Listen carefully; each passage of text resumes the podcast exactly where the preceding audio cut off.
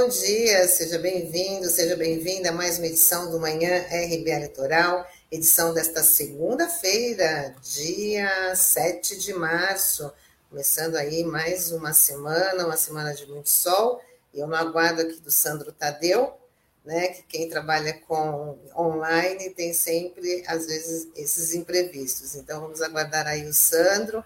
Enquanto isso, já vamos começando aqui nossa edição com giro de notícias, falando que um pedido de cassação do deputado estadual Arthur Duval, o vulgo Mamãe Falei, foi protocolado ontem no Conselho de Ética da Assembleia Legislativa de São Paulo. Em conversa num grupo de WhatsApp, o parlamentar disse que, abre aspas, refugiadas ucranianas são fáceis porque são pobres, fecha aspas, entre outros absurdos que ele falou no mesmo áudio.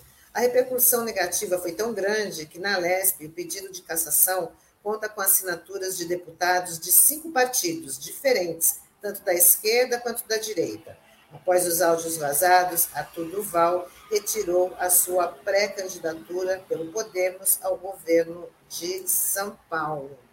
E isso não basta, né? Só te retirar a pré-candidatura tem que ser caçado. Gente não pode permitir que parlamentares com esse com esse naipe, com esse nível, né, possam ser representantes aí do povo. Mas a gente vai discutir isso também hoje ainda na nossa edição, mais para frente, com a advogada e a pesquisadora Dina Alves, que vai ser a nossa entrevistada. Bom, e hoje a gente vai adiantar, hoje é segunda-feira, vamos já começar conversando com o Sérgio Pardal, para a gente ficar por dentro da Previdência, então, vamos embarcar o pardal.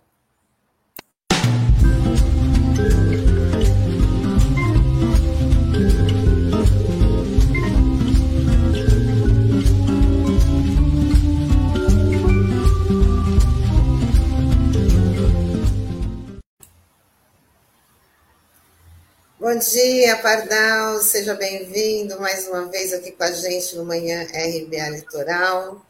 Já te adiantei, porque estou aqui no aguardo do Sandro, né? Mas.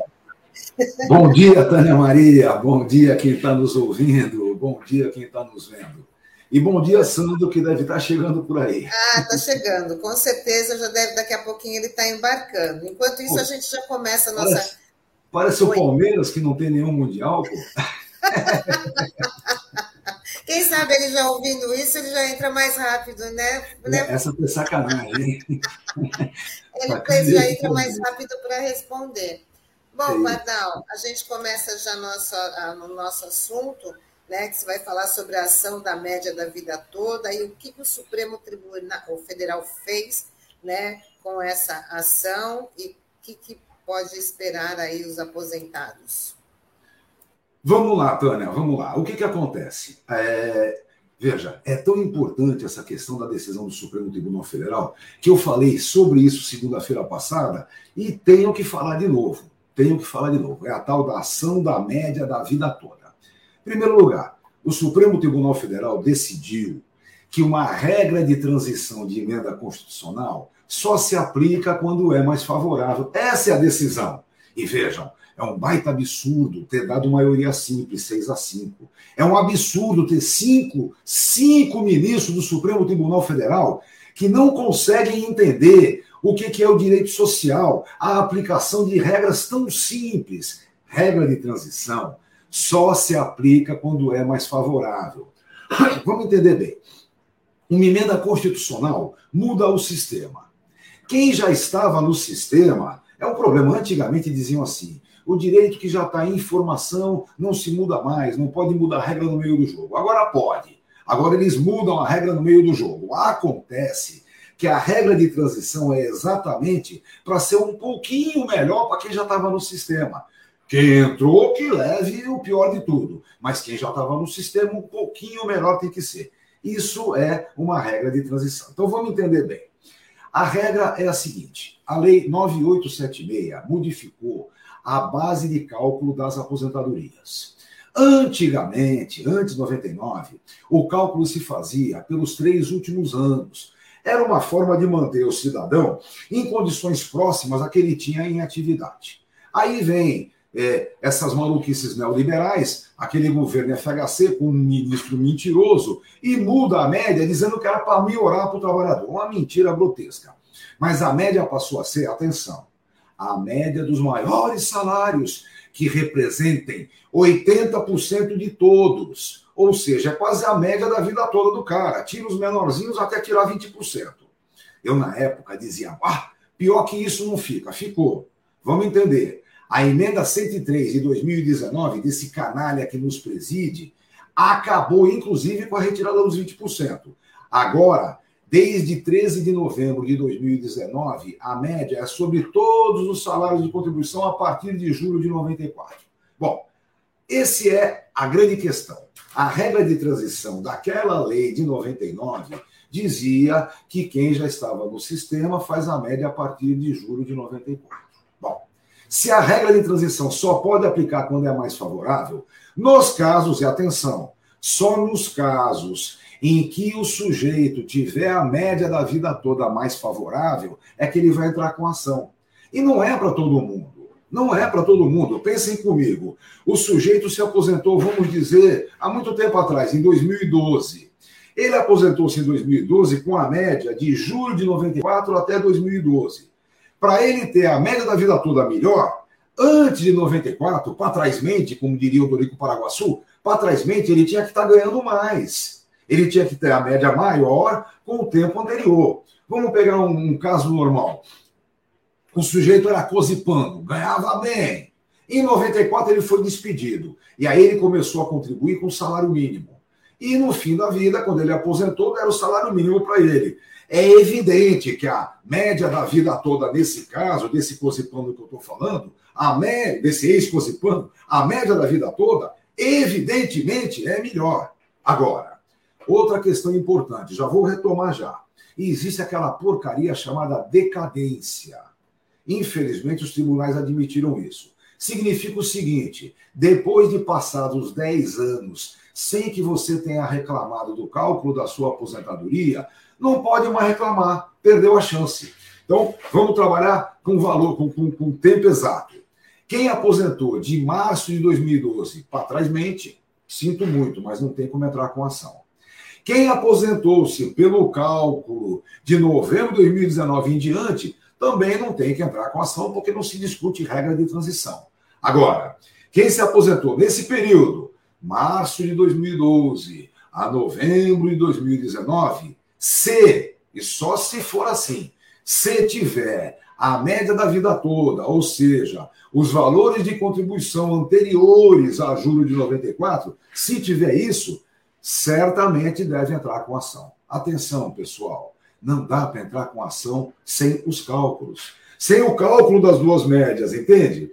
Eu sempre, eu estava contando para a Tânia logo no comecinho, é, é como a gente começou a conversar hoje, tem um amigo, grande amigo meu, me encontrou outro dia e falou: Pardal, eu entrei com aquela ação da média da vida toda. Eu já fiquei meio assim, mas quando é que você aposentou? Ele falou: em 93.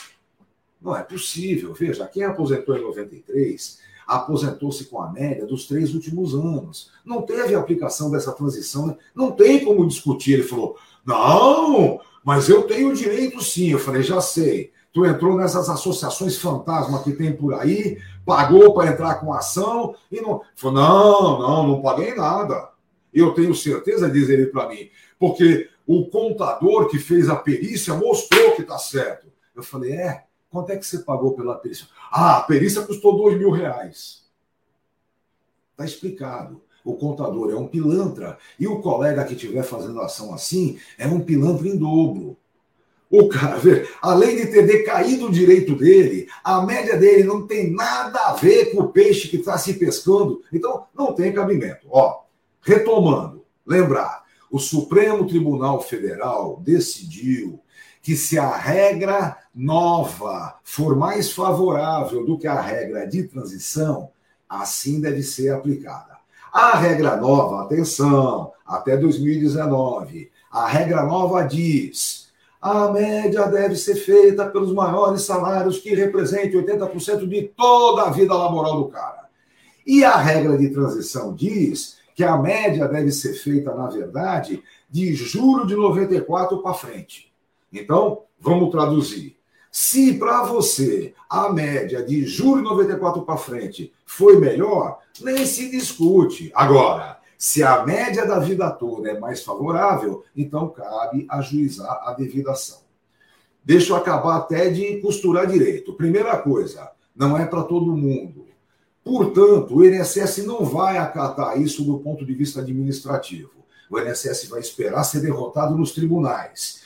E, por último, não dá para entrar com ação de quem se aposentou antes de março de 94, de, de, de março de 2012, quero dizer. E também não dá para entrar com ação sem provar que a média da vida toda é mais favorável. Ah, como é que eu faço a média da vida toda? Bom, os advogados que entram com as ações sabem que tem que fazer o cálculo. Então, se você procurar é, o seu jurídico do sindicato, eles vão ter quem faça o cálculo para saber se você tem direito. Primeira coisa importante. Além do mais, quando você efetivamente tem as suas contribuições de julho 94 maiores, é porque você trabalhou numa empresa só. Então você consegue o rol de salários fácil, às vezes está tudo lá no Cadastro Nacional de Informações Sociais do INSS. Então não é tão difícil. Quem efetivamente tem a média da vida toda superior à média de julho 94 é aquele que tem um trabalho mais constante, que ficou um tempo maior nas mesmas empresas. Quem foi crescendo na vida, pingando, pingando, melhorando e coisa e tal, esse não vai ter de julho de 94 a média melhor. Então, para fechar bem o assunto, atenção, só pode entrar com ação quem se aposentou de março de 2012 em diante. Para trás mente, perdeu na decadência. Só pode entrar com ação quem se aposentou pela regra que termina em novembro de 2019. Quem aposentou pela nova regra não tem a transição, não tem nada disso. E para terminar, para entrar com ação, é preciso fazer as duas médias. A média de julho de 94 é aquela que está na carta de concessão do seu benefício. Você pega lá e olha, está lá escrito a média. A média da vida toda precisa ser calculada. Logo, essa é a condição é, importante. Não caiam nesses contos por aí, nas histórias. Né? Ah, não, eu vou entrar com uma ação coletiva. Não tem ação coletiva no caso. Ela é individualíssima, exatamente porque tem que provar que o sujeito teria efetivamente uma média melhor da vida toda do que de julho de 94 em diante. Então, é, é, esse tipo de prova efetivamente tem que ser feita. Advogado, para entrar com ação, tem que fazer essa prova. E essas são as condições, né? Lembrar sempre a decadência, quem passou do tempo não tem jeito, e lembrar sempre, é preciso demonstrar que a média da vida toda é mais favorável. Bom, evidentemente. só um minutinho. Vamos, vamos, o Sandro ouviu o seu. Vamos chamar o Sandro, que o Sandro agora já está na área.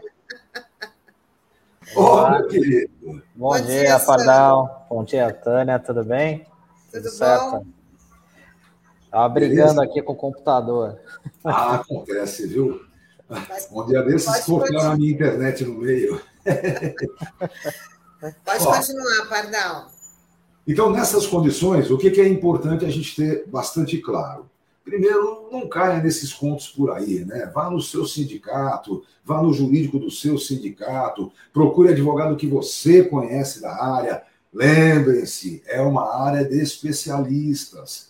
É, então, quem entra com ação é, sabe exatamente o cálculo que tem que ser feito. Lá no meu INSS, você consegue, inclusive, o QNIS, Cadastro Nacional de Informações Sociais, com os valores de, de contribuição. Agora, lembrar sempre, pessoal, aquele pessoal que efetivamente ficou um tempo é, crescendo na vida, não vai ter de 94 para trás é, é, valores maiores de contribuição. É, quando veio essa nova lei, a 9876, eu me lembro que o, o ministro, encontrei o ministro num evento no Rio de Janeiro, e o ministro disse que é, a média dos maiores salários, que representa 80% da é melhor para o trabalhador, porque, segundo ele, o trabalhador brasileiro, no final da vida laboral dele, estava ganhando menos. Eu dei risada, né? Eu disse, olha, é bem verdade que uma boa parte, talvez a grande maioria do trabalhador brasileiro, no final da vida laboral ganhe menos. Sabe por quê? Porque vende a sua força de trabalho, fica mais fraquinho, custa menos. Mas esses que são assim, não se aposentam por tempo de contribuição. Eles se aposentam mesmo por idade ou por invalidez, normalmente com salário mínimo. Então não são eles que estão discutindo isso. Quem efetivamente se aposenta por tempo de contribuição na época, 35 anos de contribuição, é porque cresceu na vida. Esse que cresceu na vida, na, no final da vida laboral, era melhor. E aí eu terminei com uma pergunta. Eu disse, ministro, se efetivamente a ideia é melhorar a média para o trabalhador, por que, que não faz a média dos maiores salários que representem 20% da vida laboral e não 80%, não é? Veja, em 30 anos, achar 6 anos de boa contribuição é mais fácil do que 24, não é verdade? Sabe o que ele disse? Ele disse: não, senhor, o cálculo atuarial não admite isso. Aí eu, eu queria dizer, pega o cálculo atuarial, bate no cálculo atuarial, prende o cálculo atuarial. Que isso? A Previdência Social perdeu a sua compostura de Previdência Social e virou um segurinho comum que está preocupado com o atuário. Sabe o que é o atuário? É o, é o cara que faz um projeto né, é, de, de perdas. É, é o melhor matemático que existe. Trabalha com a tal de estatística Probabilidade. Qual é a probabilidade de eu ganhar na loteria? Essas coisas, né? Essa estatística é que é o cálculo atuarial, que, segundo o ministro da época, era muito mais importante do que a função social da Previdência. Esse é o problema. Bom, fechando então, a ação que está entrando agora, da vida toda, não é exatamente para toda e qualquer aposentadoria. Lembrem-se disso. Inclusive, é, é um grande absurdo as pessoas cobrarem para dizer se você tem direito ou não. Mas tem quem cobre, né? tem quem faça o cálculo e tal. De qualquer jeito, quem está aposentado antes de março de 2012, sinto muito, mas a decadência pegou você e você não vai conseguir entrar com ação. Quem aposentou pela nova regra de 2019 também não, porque não discute regra de transição. Então, é esse período, março de 2012, novembro de 2019. Dentro deste período, é preciso que o sujeito tenha as contribuições anteriores a julho de 94, ao plano real, maiores do que as de depois, para que a sua média da vida toda seja mais favorável do que a média de julho de 94 em diante. Veja, uma das razões do, do, dessa tecnocracia inventar a regra de transição de julho de 94 é porque julho de 94 é a data do real. Então, o que é anterior a isso é um pouquinho mais difícil de fazer a correção monetária, porque era outra moeda, aquelas coisas todas. Mas existem cálculos muito bem trabalhados que demonstram é, quem tem a média da vida toda superior à média de julho de 94 em diante. Então, é isso. É importante, é, é importante, inclusive, que os sindicatos levem para os seus trabalhadores efetivamente é, é, o que é esse direito, é uma ação muito importante mesmo, e, claro, eu já disse e faço questão de repetir. Para nós é muito importante quando o Supremo Tribunal Federal toma posição vislumbrando o direito social, entendendo as regras do direito social, entendendo inclusive a importância das garantias constitucionais no direito social. É uma pena que cinco ministros não entendam assim. É, eu hoje, aqui entre nós, eu admitiria que dois, esses dois mais imbecis que chegaram depois, é, não entendessem corretamente, mas é, cinco, sabe, seis a cinco, para mim, ainda é preocupante. Porém, vamos comemorar a vitória e vamos entrar com as ações, todos aqueles que efetivamente têm direito. É isso aí. Eu tinha Diga. feito essa pergunta para você nos bastidores em relação a, a, se pode a pessoa entrar com essa ação e de repente ver que o salário pode diminuir, o benefício ele pode diminuir. Isso tem risco de acontecer? Não tem risco de acontecer a redução da aposentadoria, porque o direito social não permite esse tipo de coisa. Porém, existem outras coisas que podem acontecer. Por exemplo, o juiz entender que, como você não fez o cálculo correto ou apresentou o cálculo errado, deve tirar garantia qualquer de, de gratuidade de justiça e condenar em custas, condenar é, na sucumbência é, é, é, é do, do para o advogado da, da, República que tiver defendido do outro lado. Então, não é tão simples assim. Além do mais, muito provavelmente todos os juízes que entendem de previdência não vão admitir o ajuizamento dessa ação sem o devido cálculo. E efetivamente, se o cálculo for mentiroso, vai dar problema. Ah, vai. É bom que as pessoas tenham isso muito claro. Então, é preciso sim ajuizar a devidação, porque o INSS não vai corrigir no caminho administrativo. É aquela historinha, né? Se não é pelo caminho do bem, vai pelo caminho do mal. Vou chamar meu advogado, né? Então, não vai ser pelo caminho do bem que o INSS vai corrigir isso. Agora, é preciso ajuizar a ação efetivamente para quem tem direito, para quem não caiu na decadência e para quem tem uma média da vida toda superior à média de julho de 94 em diante. É, eu acho de suma importância, inclusive, os sindicatos trabalharem bastante isso. Eu soltei hoje lá no, no, no, no meu site é uma materinha de novo sobre isso. Os sindicatos todos podem copiar, jogar nos boletins, porque é importante é, é, ter bem claro. É importante sim entrar com as ações, é sim, sem dúvida. Mas entrar com as ações para quem tem direito e não para todo mundo em qualquer circunstância. Isso aí, Pardal, muito obrigada aí pela participação, mais uma vez brilhante, né? Muito que a gente obrigado. Aprende, a gente aprende bastante, viu? Então é muito, muito obrigado. Para mim é sempre um prazer participar. Vamos à luta. Tá bom, então, uma ótima semana para você, tá? E a gente te aguarda na próxima segunda-feira. Tá, beleza. Até segunda. Tchau, tchau. Tchau, tchau. Tchau, Pardal. Tá. Agora vou dizer mais uma vez bom dia para você. Vamos. Tudo certo? Deu certo aí na, na conexão, né? Estávamos aqui apreensivos. É, acho que deu tudo certo aqui, Tânia. Agora vamos ver. Vamos ficar na torcida aqui para que a máquina não me deixe na mão. Não, vai dar, não. Ah, nossa, a gente vai conversar com a, com a Dina Alves, né, advogada, ativista, né, e pesquisadora, mas ela também está com problema aqui de conexão, ela já vai entrar daqui a pouquinho. Enquanto isso, Sandro, vamos falar aqui do caso que teve repercussão né, na, neste fim de semana, que foi o caso do deputado estadual Arthur Duval, né, o vulgo Mamãe Falei, a LESP vai realmente apresentar um protocolo de cassação, vai, mas esse, todo esse processo demora muito, Sandro, para eles tomarem uma decisão, né, porque vai em votação, enquanto isso vai se estendendo aí o mandato do deputado, né, que é, absurdos. É, eu acho que não deve demorar muito, não, viu, Tânia? Porque, assim, um, uma coisa também que é, é interessante, né? Porque, ao contrário de outros cargos públicos, o deputado estadual ele toma posse somente em março, né? Então, o mandato dele vai até março do ano que vem, até 15 de março do ano que vem. Então, ainda tem bastante tempo, né, para ele sofrer uma, uma punição em relação a isso. É, a gente teve um outro caso também que foi muito emblemático, né?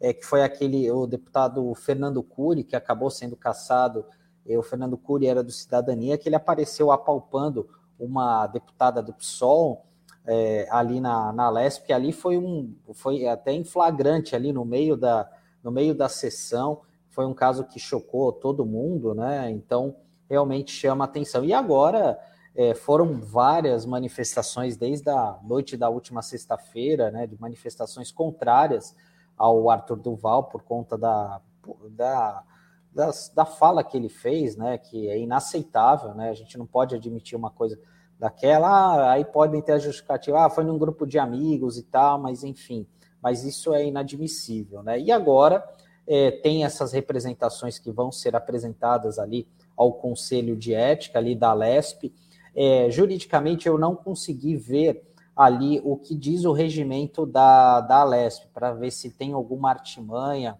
para ele se safar dessa, enfim, né? Até porque não foi uma fala que foi feita ali no recinto da Alesp, eu realmente eu não tenho, eu não consegui dar uma olhada nisso, né? Mas é, politicamente ele já está condenado, né, Tânia? Infelizmente. A Fabiana está é, trazendo. Infelizmente, né? A Fabiana está trazendo aqui uma outra informação muito importante que aconteceu em 2016, durante aquela mobilização das, das ocupações das escolas, né? Que ela está falando, deputado assediador já tem histórico, foi processado por assediar adolescentes em ocupação de escola em Curitiba. né? Então já tem já tem denúncia, já teve caso de, de, de boletim de ocorrência. Beto Arantes fala: o certo seria afastar imediatamente sem salário e aguardar a decisão quanto à cassação. Sim, não poderia nem estar tá aí recebendo, mas ela traz essa essa informação que muita gente já até já esqueceu desse histórico quando ele foi lá nas escolas, né, querer cobrar dos alunos, porque que não estava tendo aula, não entendendo de nada sobre a mobilização, sem menor empatia, porque foi uma grande uma grande mobilização pelo pelo ensino médio, né? Então isso é ocupação de escolas em vários é, em várias partes do país.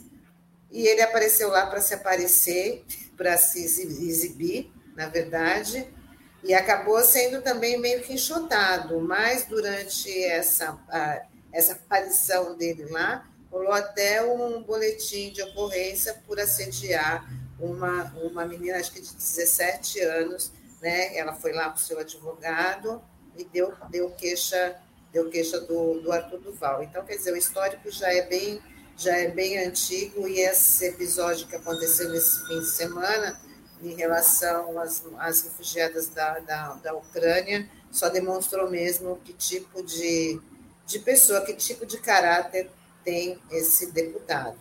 Mas a gente vai conversar bastante ainda sobre ele. A gente vai, vai entrevistar agora a Dina Alves, que é advogada, pesquisadora, ativista. A gente vai falar sobre o racismo na Ucrânia, mas também vamos ver a opinião dela sobre esse sobre esse lamentável episódio. Vamos embarcar a Dina.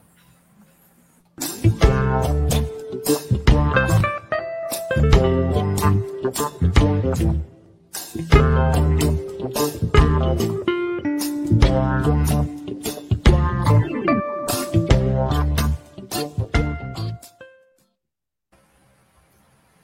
dia, Dina. Seja bem-vinda mais uma vez aqui com a gente no Manhã RBA Litoral. Sempre um prazer conversar com você. Tudo bem? Bom dia. Bom dia, Tânia. Bem, bom dia, Sandro. Como é que vai? Bom dia aos internautas que estão acompanhando aqui também o programa. Agradeço o convite. Eu acho que você ouviu aqui nos nossos, enquanto você estava aí aguardando para a gente colocar na sala, sobre esse lamentável episódio que aconteceu né, no fim de semana com esse deputado aí, Arthur Duval, vou Mamãe Falei, em relação às refugiadas ucranianas. Né? Um, quem, quem ouviu o áudio, assim, realmente é uma coisa de revirar o estômago, né? algo inadmissível, mas partiu aí de um representante, né? um parlamentar, essa, embora ele tenha falado, ah, mas foi no privado, é no privado que a pessoa demonstra realmente quem é né? Que, que análise que você faz desse, desse lamentável episódio, Dina? Olha, Tânia Sandro, é, eu vi inclusive o vídeo que ele pede desculpas né, pelo ocorrido, que é pior até do que a própria atitude machista e sexista, que ele não consegue sequer falar essa palavra no pedido de desculpas. Né? Ele trata a atitude dele como uma atitude de moleque, como é, momento de empolgação. No vídeo de desculpas, o deputado também fala da felicidade dele de estar na guerra. Eu realmente eu não sei qual é a felicidade né, de estar numa guerra. Então, é, e uma coisa que chamou atenção também é, é, é, que ele fala que essa não é a postura que é, as pessoas esperam né, dele. E, na verdade, a análise que eu faço nesse caso é que, de fato, sim, é uma postura que a gente espera, sim, né? As mulheres, sobretudo nós, mulheres, que vivem as experiências de ser mulher num país machista, sexista, é, lesbofóbico, transfóbico como o Brasil, a gente espera, sim, principalmente é, com essa onda né, ultraconservadora, uma onda bolsonarista, no nosso país, a gente espera sim essa postura, principalmente porque o Bolsonaro é, ele coleciona inúmeros, inúmeras, inúmeras declarações sexistas, tão grave quanto essa, essa declaração do deputado Arthur Duval. Então, É sim, é uma postura que a gente espera. Óbvio que a gente vai repudiar veementemente, é, fortalecer os pedidos de cassação, tem que perder o cargo, tem que perder o salário, sim, mas isso faz parte de uma cultura, a cultura do estupro, a cultura do turismo sexual, sim, que ele acha que é exagero falar que é turismo sexual, é sim, é incentivo ao turismo sexual, o racismo. Quem são essas mulheres que, que o Arthur Duval falou? Quem são essas mulheres que estavam nas, nas filas? A gente sabe que na Ucrânia, é, a gente sabe que está acontecendo duas guerras, né? A guerra da Rússia, mas também a guerra interna. A guerra interna contra os afros é, ucranianos, os imigrantes negros, os árabes, as pessoas não brancas. Então, de que mulheres realmente é, o deputado está falando? Principalmente quando ele cita que são as mulheres pobres, são as mais fáceis. E o Brasil coleciona aí um histórico né, de, de político, de empresários, de pessoas de, de, de é, pessoas que vêm de fora do país, inclusive o Bolsonaro chegou a incentivar, eu não sei se vocês lembram, né, de declarações Lembro do Bolsonaro bem. falando, né, que o Brasil tinha mulheres, sim, que é, enche os olhos dos, das, das pessoas que vêm de fora. Então, é preciso a gente politizar essa fala do, do deputado é, para esse contexto né, do racismo, do sexismo, não é molecagem, não foi um momento de empolgação, faz parte de uma cultura machista, violenta, a cultura da violência contra os nossos corpos. Essa análise que eu faço, Tânia. É muito triste, né? Até porque já toda a comunidade ucraniana, né, já declarou aí também, como toda a sociedade repudiou né, esse, esse episódio aí lamentável, mas isso demonstra muito bem que tipo de, de parlamentar que a sociedade elege, porque ele foi um dos, dos, dos deputados mais votados né, da, da última eleição, nessa onda bolsonarista, como você bem colocou, né? Então as pessoas também ali que apoiam esse tipo de, de, de parlamentar têm a sua parcela de, de, de culpa, né? De nos dar um representante desse tipo, né, o Dina? Exatamente, olha, tem até uma, uma internauta falando, né, a Fabiana, que é, o deputado perdeu apenas 2% de seus seguidores. Isso revela a sociedade, né, que a gente vive, que, com, que, que, é, que, que concorda mesmo, né, que minimiza e que naturaliza a violência contra a mulher e, e naturaliza a violência contra a mulher num, num dos países que mais mata mulheres, com os números alarmantes de feminicídio, de violência doméstica, é, de encarceramento em massa, é, de, do lugar da mulher e, sobretudo, das mulheres pobres, das mulheres negras, das mulheres que vivem nas periferias do nosso país, que vivem na zona rural, que são as mulheres que estão num lugar historicamente demarcado como lugar do, do, não humano, do não humano. Então, essa, essa frase, essa opinião, né, esse comportamento violento do deputado, ele revela e ele só reforça que, de fato, sim, as mulheres ainda são vistas como não humanas, como o, a outra, né, o outro, o outsider, né, o, a, a, pessoa a pessoa que, de fato, ela não, não pode ser e não deve ser respeitada como gente, né, como humano. E essa é uma luta histórica, porque hoje a gente ouvir um tipo de comentário desse num, num país né, que se diz é, democrático, que tem, tem uma carta constituinte que foi promulgada em 88, que tem várias convenções de direitos humanos que o Brasil assinou e firmou compromisso é, em tratados internacionais para combater e erradicar a violência contra a mulher, de fato é, é um atraso. É um atraso é nos situar de fato no que a, a Fabiana está falando, no país da barbárie. É viver a barbárie, né? Esse tipo de, de declaração.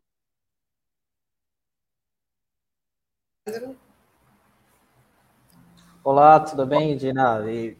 Deu uma travada aqui no computador, estou brigando desde o início da manhã. Aqui. Uma satisfação estar tá recebendo você aqui mais uma vez. Dina, eu queria saber o seguinte, porque é, pelo que a gente sabe, né, aqui no Brasil a gente tem o um Ministério da, das Mulheres, né, da Defesa dos Direitos Humanos, e até o momento a gente não viu nenhuma declaração da ministra, né, que é, da, que é uma mulher, né, sobre esse caso. Eu queria saber como é que você vê esse silêncio aí por parte da, da ministra dessa área, né, aqui no nosso país, em relação a esse caso. É, eu também estou impressionada com isso, Sandro, porque, pelo menos formalmente, né, mas na verdade, é o que a Damares representa, né? A Damares representa um pensamento bolsonarista, né? O, o pensamento da política do Bolsonaro, que é de fato a, a política da violência contra as mulheres. Então, na verdade, a gente fica realmente é, abismado com esse tipo de situação, e, mas, por outro lado, também, a gente percebe o quanto é, é, não, é, não, é, não, é, não é apenas a frase né, do Arthur Lira contra as mulheres ucranianas, é uma política da morte né, das mulheres, é uma política que é uma cultura que está impregnada na sociedade e que ela ganha muito mais oxigênio com o governo do Bolsonaro. E o governo do Bolsonaro com todas essas pessoas, né, esses, esses atores em volta desse governo. E Damares é, é uma dessas pessoas que representa essa política. E, é, e foi muito estratégico colocar Damares Alves nesse ministério, né, que é o Ministério da Família, que representa a família. E a família nesses termos bolsonaristas, né? De que família nós estamos falando, né? De que moral, de que país, de que pessoas. É, é essa categoria, né? De bem da família, é, são categorias que foram reatualizadas com Bolsonaro para mostrar que são essas pessoas que são as pessoas do bem, entre aspas, bem grande, né? E essas pessoas do bem que é essa categoria reatualizada, é, é o Arthur Duval, que é o cara do bem, o cara da cara limpa, né, acima de qualquer suspeita, mas que acumula histórico de assédio, né? Agora essa essa declaração na Ucrânia durante a guerra, uma outra coisa também que precisa avaliar é quanto quanto que esse deputado gastou para ir para para ir para a Ucrânia, né? E quais foram as finalidades dele ir para a Ucrânia? Né? Qual foi o dinheiro utilizado? Foi dinheiro público? Precisa investigar isso. Esses pedidos de cassação também tem que, de fato, fazer esses requerimentos. Então, é, Damares representa essa política. E eu acredito que não vai ter nenhum tipo de, de declaração oficial. O Bolsonaro falou muito mal e porcamente, né, que, a, que acredita que essa é uma declaração que não deve ser aceita, mas o próprio Bolsonaro já acumula tantas declarações contra as mulheres, e uma delas, né, a deputada Maria do Rosário, que ele falou, e isso está em vídeo, né, falou sobre o estupro, que ela não, mere não merecia ser estuprada por, por ser, segundo ele, uma mulher feia. Então, olha que declaração violenta que atinge todas nós. Todas as mulheres são atingidas com esse tipo de declaração as mulheres negras, as mulheres indígenas, as mulheres brancas, as mulheres pobres, as mulheres ricas, todas as mulheres são atingidas com essa declaração. Obviamente que as mulheres mais vulneráveis são atingidas muito mais, porque estão mais vulneráveis, mas o ser mulher, né, estar nesse lugar de vulnerabilidade é atingido por, essa, por esse tipo de declaração, porque nos coloca no lugar de não humanidade. E é essa política bolsonarista. E, e, e eu vi que tem muitos representantes, né, de outros países que já soltou declarações, é, parlamentares, políticos, as mulheres estão se organizando. Ele tem que perder o mandato, tem que ser cassado esse mandato, tem que perder o salário. Não, não, não é admissível isso, não é admissível. O Odair Dias está falando aqui, Arthur vem dessa geração de novos liberais que fazem o discurso do cidadão de bem, Aliás, é do mesmo MBL que de Kim Kataguiri, que diz que a Alemanha errou ao criminalizar o nazismo. É tudo da mesma, né? Tudo dessa mesma fonte aí. O Alberto Arantes fala: com as polêmicas em torno de figuras do MBL, base de apoio do ex-juiz parcial, políticos avaliam que ficou difícil para Moro prosseguir na campanha. Bom, Dina, é, agora vamos falar de, também de outra tragédia, que é o racismo na Ucrânia, como se já não bastasse a guerra né, que essa população está tá enfrentando. Né, a gente já tem esse recorte aí do racismo na, na luta do, do, dos refugiados. Queria que você também analisasse isso, que a gente está acompanhando imagens tão, tão tristes de relatos de, de africanos, de pessoas não brancas, né, sendo assim expulsa dos, dos trens para, para poderem sair ali da, da, da Ucrânia, né, e com os soldados ucranianos dizendo: ah, você não tem esse direito de, de ir do trem, você, por ser africano, você tem que ir a pé, você vai seguir a pé. Muito triste, né?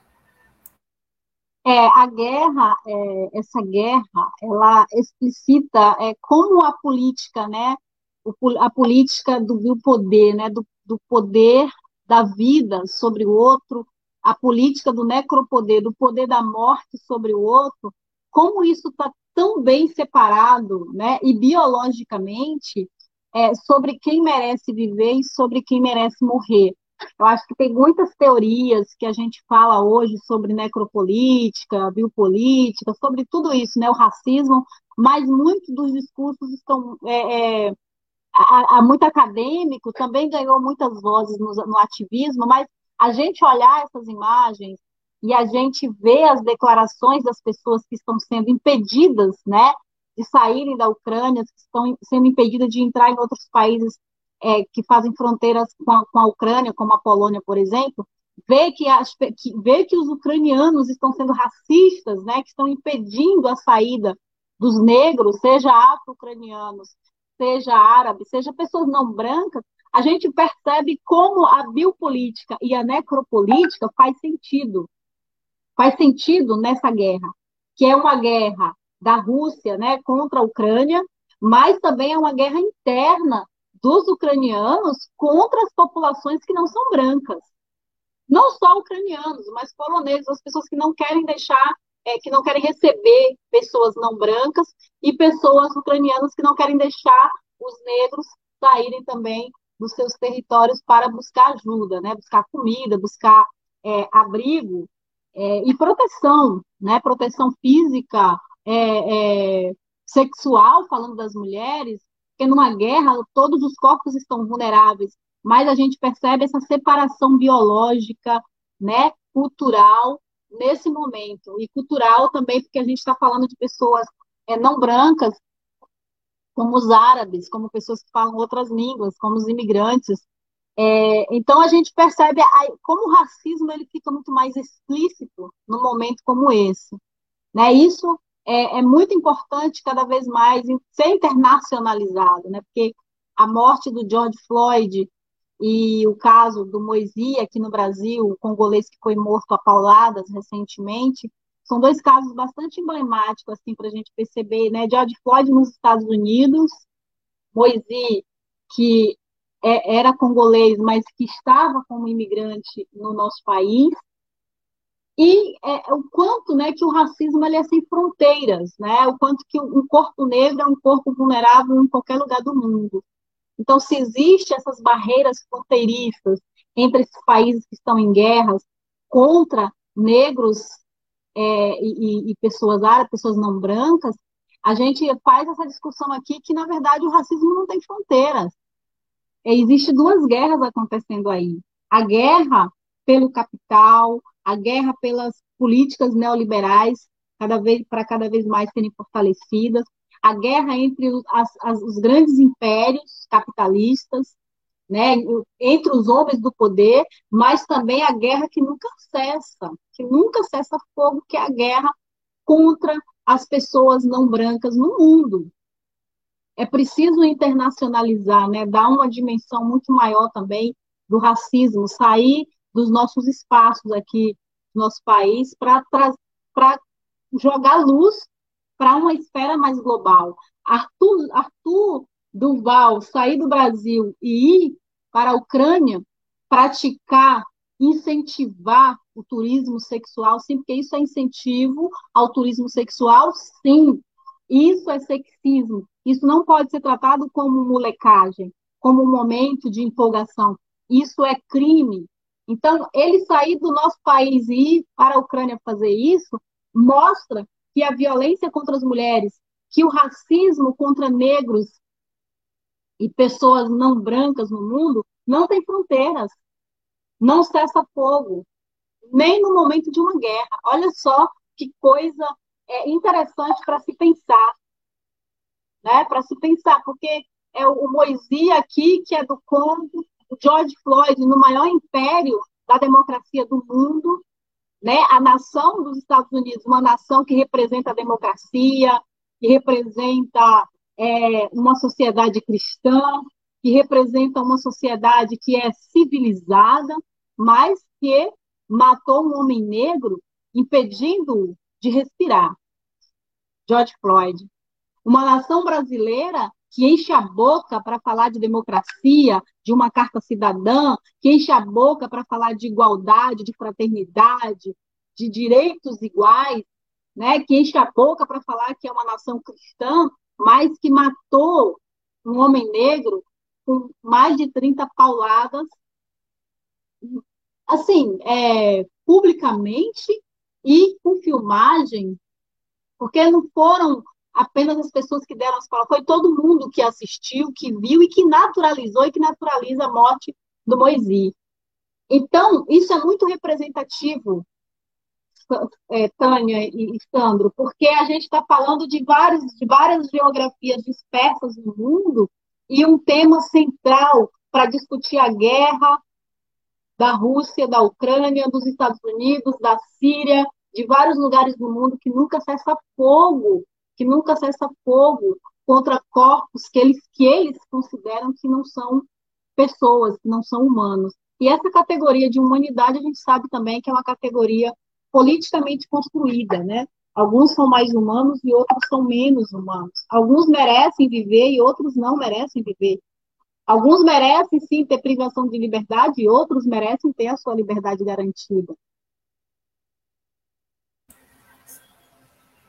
E, Dina, chama bastante atenção essa, essa situação desses casos de racismo que chocam é, qualquer pessoa, né, é, que conhece, que tem um pouco de é, dignidade, né, ver esse tipo de cena, né, e assim, até mesmo para quem acompanha futebol, meu, né, que é o meu caso, né, essa questão do racismo na Ucrânia, isso é muito evidente e vem crescendo ano após ano, né, tem até um livro é, que fala é, como o futebol explica o mundo, que tem até um capítulo específico falando é, de dois é, nigerianos que chegaram para jogar na Ucrânia e o quanto eles foram perseguidos ali pela torcida local, não aceitavam, e até mesmo em relação aos brasileiros, né? Porque às vezes, muitas vezes, as pessoas pensam, ah, não, porque o, o Brasil e tal, há, é, há dois anos, três anos, também teve um caso envolvendo jogadores brasileiros, né, do Shakhtar Donetsk, Donetsk que é, um deles até é, ficou, saiu muito revoltado de campo, enfim, saiu mostrando dando no meio para a torcida por conta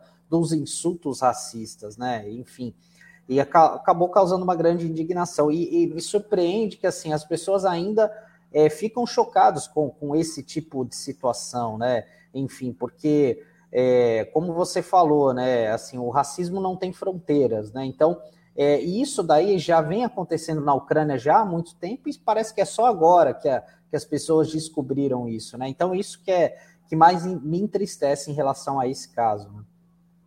É, e é interessante, né, Sandra? Ah, é, como é, essa questão também ela faz parte de como está é, tá sendo feita a cobertura internacional pela mídia, né? Uma mídia fascista, racista, que faz questão, por exemplo, é, de estampar nas suas capas de jornais, no, nos seus vídeos, a imagem de pessoas brancas, ensanguentadas. Acho que isso cria uma comoção mundial de empatia né, e de solidariedade branca, de solidariedade às pessoas que merecem, de fato, é, serem protegidas. Não tem imagem nesses jornais e nem nas falas dos seus repórteres e apresentadores é, sobre os imigrantes que estão sendo impedidos de entrar no trem, por exemplo, sobre os estudantes negros que estão sendo impedidos de sair da Ucrânia, sobre mulheres negras que estão sendo impedidas de entrar no trem, no trem com crianças ou que foram retiradas do trem com crianças para dar lugar para pessoas brancas.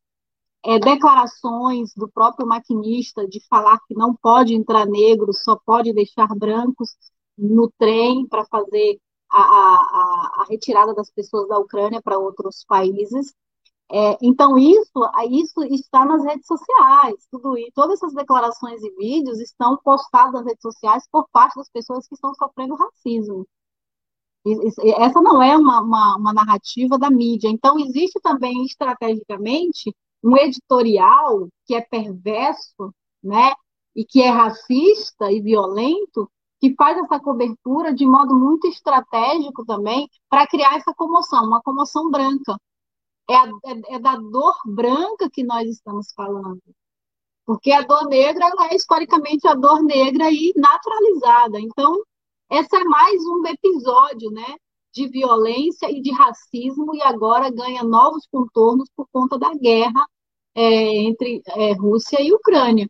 Mas esses episódios de racismo, essa violência histórica, ela sempre ocorreu. A gente está falando é, de um país eslavo, como a Ucrânia, que já tem, né, tem um histórico de violência de países é, europeus colonizadores, que historicamente foram eles, né, que sequestraram corpos negros em África, que são eles que hoje é, declaram guerras contra outros países colonizados e guerras de várias formas. É preciso ampliar o conceito de guerra, é, é preciso ampliar também essa ideia de inimizade, de quem é o inimigo interno e o inimigo externo, porque se o inimigo da Rússia hoje é a Ucrânia, ou os Estados Unidos, ou os países que aderiram à OTAN, a gente sabe que nós, negros e negras, povos racializados do mundo inteiro, somos os inimigos, seja interno ou externo, desses grandes capitalistas.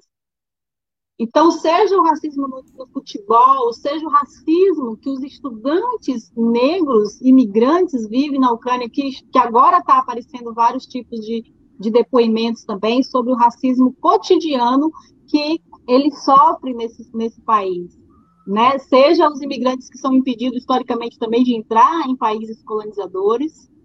E essa é uma outra discussão também, né? De, da gente já viu, muito antes da guerra, a imagem de pessoas fazendo travessias de países africanos e se jogando no mar ou sendo jogados no mar para não chegar em outros países, como a França, ter proibido a entrada de imigrantes, a Inglaterra, enfim, vários, vários, vários, vários, vários, é, várias histórias reais, né? é, sobre esse outro momento também da colonização, o neocolonialismo, o racismo, a xenofobia, o sexismo, a violência contra a população LGBTQIA+, a violência contra as crianças negras, tudo isso faz parte de um apanhado de violência histórica que é uma combinação explosiva é, de uma guerra como essa que está acontecendo e, e a guerra contra nossos corpos. Dina, só para um complementar aqui, é, antes de passar a bola para a Tânia, e assim, você vê como essa coisa está tão enraizada, é, que nem, por exemplo, a questão do.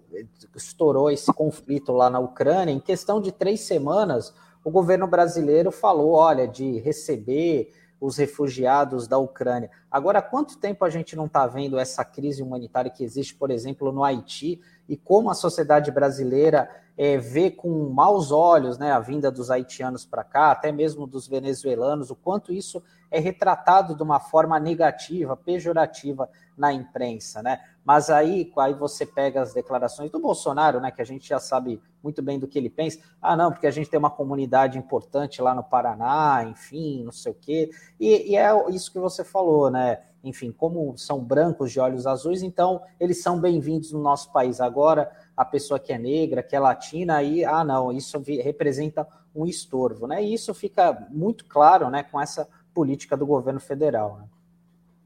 É, e, e, não, e, não, e não seria é, uma análise assim entre, entre brancos e negros, no, numa análise é, de quem tem direito a, a, a, ser incluído, né, a ser recebido pelo país ou não, mas eu acho que é, falar da branquitude, né, falar da branquitude como uma, uma, uma categoria política que define muitos, que define a política oficial, né, porque, sim, acho que é, as pessoas que estão fora, elas têm que voltar para o seu país de origem, são os refugiados da guerra, mas pensar que a branquitude é uma política oficial e ela ganha novos contornos agora, em novos e novas formas de crueldade contra nós que não somos brancos, contra a maioria da população. Nós somos a maioria da população, num país que historicamente, e eu, eu acredito, inclusive, Sandro, que essa análise que você está fazendo,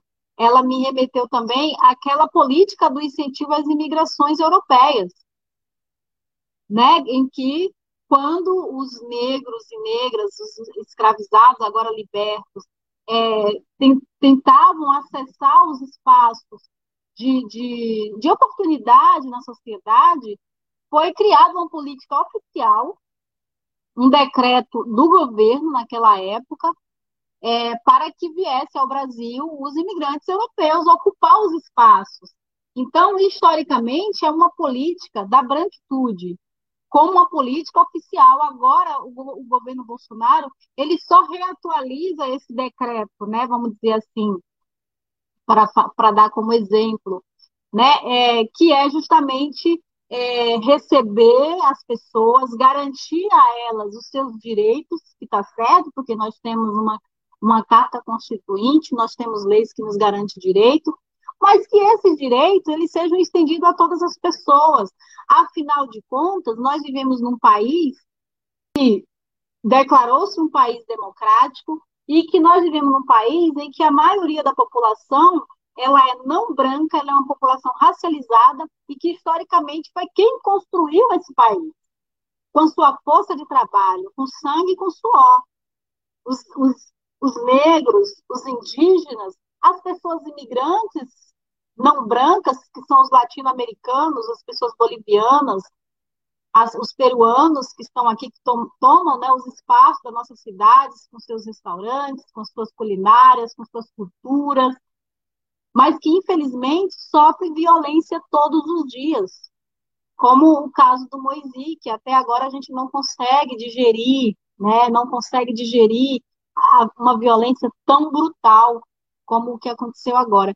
Então, só para reforçar que essa é uma política oficial, e quando isso é uma política oficial, a gente pode dizer que a gente vive num país arcaico, num país ainda que respira a, a sua colonialidade, né? a colônia, a, a violência colonial, a violência histórica, que tem ares ainda escravocrata, patriarcal, que as mulheres estão sempre subjugadas aos olhos de homens brancos ricos como Arthur Duval, um deputado, um deputado mais votado no, no nosso estado, né, no, estado de São Paulo. Então, é, infelizmente, é muito triste a gente fazer esse tipo de análise, a gente situar o Brasil no lugar que ele realmente ele deve estar, no, fazendo uma leitura mais global. O lugar da produção de violência, da produção de pessoas como Arthur Duval, da produção de pessoas como Bolsonaro, como Damares, sendo uma mulher, né? Então, é disso que nós estamos falando, né? de uma guerra, mas uma guerra também interna de cada nação que foi colonizada por países como Ucrânia, por exemplo. Sim, Gina, a gente já está chegando aqui no final do nosso, da nossa conversa, que está super interessante, né? Mas só queria fazer uma última pergunta para você, que é, você como advogada, né? É, é, essas pessoas elas não têm um respaldo jurídico, né? Elas estão realmente numa situação de vulnerabilidade muito grande, porque não tem nem para quem denunciar, a não ser a imprensa que vai lá, registra, como no caso da estudante de medicina né, nigeriana, né, que estava pronta para entrar no trem foi informada que ela teria que ir a pé, né, por ser negra, e, e esse pessoal não tem não tem um respaldo jurídico. Então, quer dizer, a situação fica ainda mais triste, né? mais é, pior ainda, né? É, o que está acontecendo agora em relação a isso são é, a criação de uma rede mais é, internacional em relação a essa situação. Os líderes dos países, das pessoas que estão sofrendo racismo, soltaram notas, né, pedindo providências. O Douglas Martins fez uma análise interessante também na última conversa que a gente fez é, no canal, e ele falou também né, da, da perplexidade é, que a gente sente em relação aos organismos internacionais, né, de não tomar nenhuma providência, como o sistema ONU, por exemplo, de assistir de camarote uma situação dessa e não ter nenhum tipo de providência, que deveria sim tomar providências imediatas. Afinal, nós estamos numa guerra, né? uma guerra declarada ali de, de bombas e de, de, pessoas morrendo. Então, é, realmente é perplexo a gente ver que esse, esses organismos de direitos humanos não tomaram nenhuma providência até agora em relação a isso. O que se tem é é, notas, algumas notas de líderes de países, de pessoas que estão sofrendo racismo, é, pedindo, pedindo para que é, as autoridades ucranianas tomem providência em relação ao que está acontecendo. Que as pessoas possam, sim, as pessoas refugiadas possam sair da Ucrânia e buscar abrigo, buscar proteção é, em, outros, em outros lugares. Então, existe, na verdade, uma tentativa, uma tentativa de comoção em relação ao racismo que as pessoas não brancas estão sofrendo hoje na Ucrânia. E, na verdade, é uma, uma, é uma correlação de forças muito perversa, porque se, de um lado, a gente tem uma mídia poderosa que ela faz uma seletividade, né, um tipo de solidariedade internacional, uma seletividade significativa entre brancos e ucranianos e não brancos, é, é, é muito perverso, porque, de outro lado, essas notas, essas cartas de líderes internacionais, sobretudo de países africanos, pedindo, pelo amor de Deus, pelo amor de Deus, não sejam racistas, né, as autoridades da Ucrânia, a gente percebe que realmente é, é uma guerra, é, é insano, né? É uma luta insana, porque quem é que vai ter empatia pelos negros, se, se, se a gente não consegue nem é, é, escutar sobre isso, os meios de comunicação não falam sobre isso. Então, isso está nas redes sociais. Então, acho que é, é, é, é uma luta nossa, das redes que se formam em relação a isso, para denunciar. Não existe mecanismos legais que possam imediatamente fazer cessar, e essa é uma prática histórica, como bem falou o Sandro, trazendo casos de violência, de racismo no futebol. Então, é a luta que a gente sempre fez. É denunciar, é postar os vídeos, é tentar criar um tipo de constrangimento, inclusive constranger a própria ONU sobre isso. Exatamente. O Adair Dias está dizendo aqui. Outro fator é que, em muitos momentos, os países do leste europeu foram, são tratados como europeus de segunda categoria, mas o ódio à população negra cega a esses fatores. É, já se torna assim cultural. Ele fala Getúlio Vargas, simpatizante do fascismo, construiu uma política de imigração racista, proibindo a imigração de africanos e autorizando os de ascendência europeias, aliás, dificultou até a de deficientes. É a política é. da branquitude, como você estava explicando aqui, né, Dina? Milton Rogério Fernandes fala: bom dia, revoltante, inaceitável cassação já do deputado lá do Sérgio, do Arthur Duval. O Pardal, que tá, continua acompanhando a gente, ele fala: lembrar o atentado contra os sindicatos, matando companheiros no fogo e na violência. E a Fabiana, homem branco, fazendo molecagem aos 35 anos, parece ser socialmente aceito. Enquanto isso, jovens e crianças negras são criminalizadas apenas pela cor de sua pele. Isso é um absurdo. Uma como você falou, que a justificativa dele até ficou pior, uma pessoa de 35 anos falou de se chamar de jovem, né, para poder justificar a barbaridade dessa, ficou a emenda, como dizem, né, a emenda ficou pior do que o soneto, só Eu, revelando mais que tipo tem, de caráter. Não, e tem um negócio Fala, importante que a, que a Dina falou, né, sobre a, a, a gente investigar de fato como ele foi para lá. E é bom lembrar, porque ele disse que é, usou 180 mil reais para fazer essa viagem lá para a Ucrânia. É, inclusive, ele disse que arrecadou esse dinheiro numa live, né? Falou: olha, realmente o pessoal é bastante generoso aqui no Brasil, a gente sabe né, o quanto isso, mas realmente esse dinheiro carece de uma explicação. Tanto é que o senador Humberto Costa, é, do, do PT de Pernambuco, vai apresentar um requerimento hoje no Senado pedindo esclarecimentos a respeito disso, né? Porque, como a Dina falou, é o dinheiro público, a gente não sabe de fato como foi essa viagem, como foi custeada, qual foi a finalidade dela, né? Enfim, a gente até deduz com base nessas declarações aí, mas é, realmente, né, a gente precisa apurar direitinho o que ocorreu, né? E o porquê dessa viagem. Com certeza. E ele também, e, e é, como ele falou sobre as doações, que ele foi em missão humanitária, né? Imagine um parlamentar, um deputado aqui de São Paulo, com tantas, não desprezando a, a necessidade da, de ajuda para os refugiados, para as pessoas que estão envolvidas nessa guerra, mas ele é um deputado de São Paulo, aqui a gente também tem tantas carências, tantas necessidades, né? Assim, dá, ficou assim evidente que ele quis fazer isso, como chama, né, de lacração, de querer, de querer aparecer, porque ele poderia usar essa ajuda humanitária aqui, né? Aqui na nossa volta são tantas necessidades, tantas carências, tantas pessoas passando fome, que nós também vivemos aí uma guerra, uma nessa guerra social, né, Gina? Exatamente, Tânia.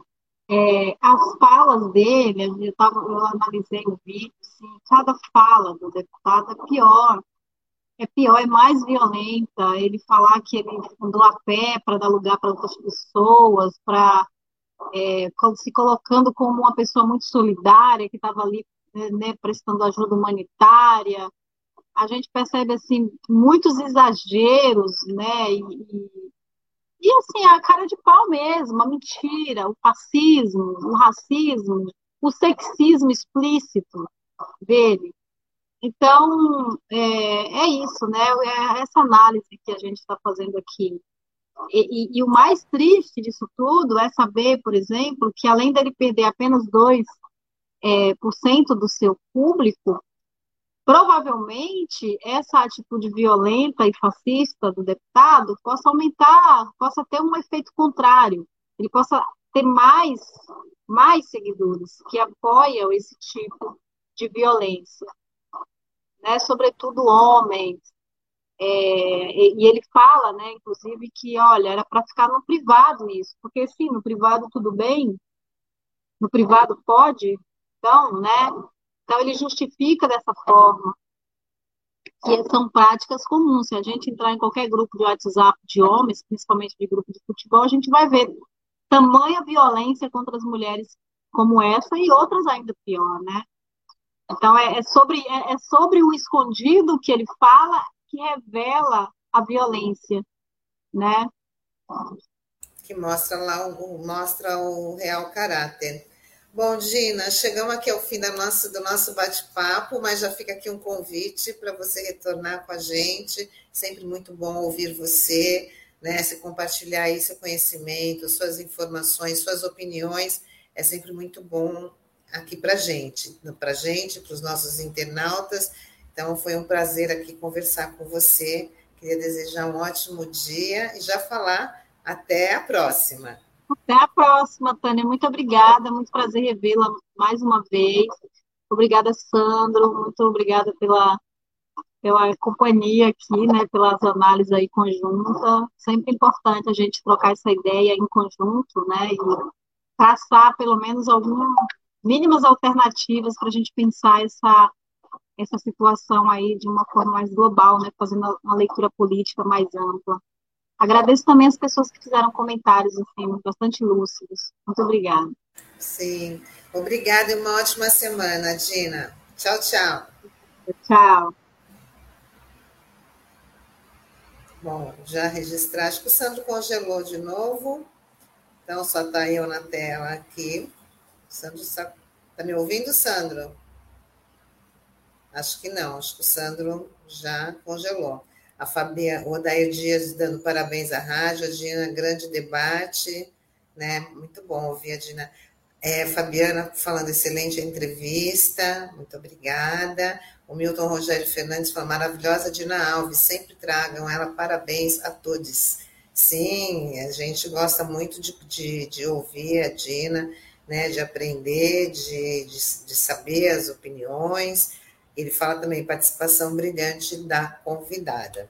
Bom, hoje, segunda-feira, 7 de março, está de volta na nossa programação às 5 e meia da tarde, o Arte Bancada, que traz a Bruna Bandeira, que vai falar sobre a prática de atividades físicas e a criatividade.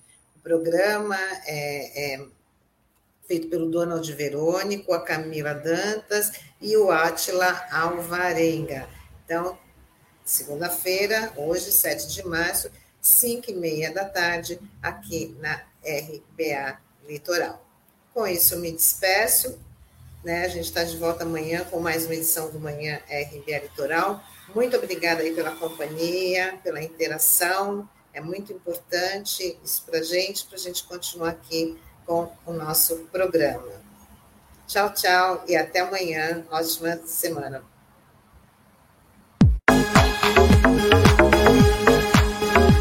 Rádio Brasil Atual Litoral é uma realização da Fundação Setaporte, apoio cultural do Sindicato Setaporte.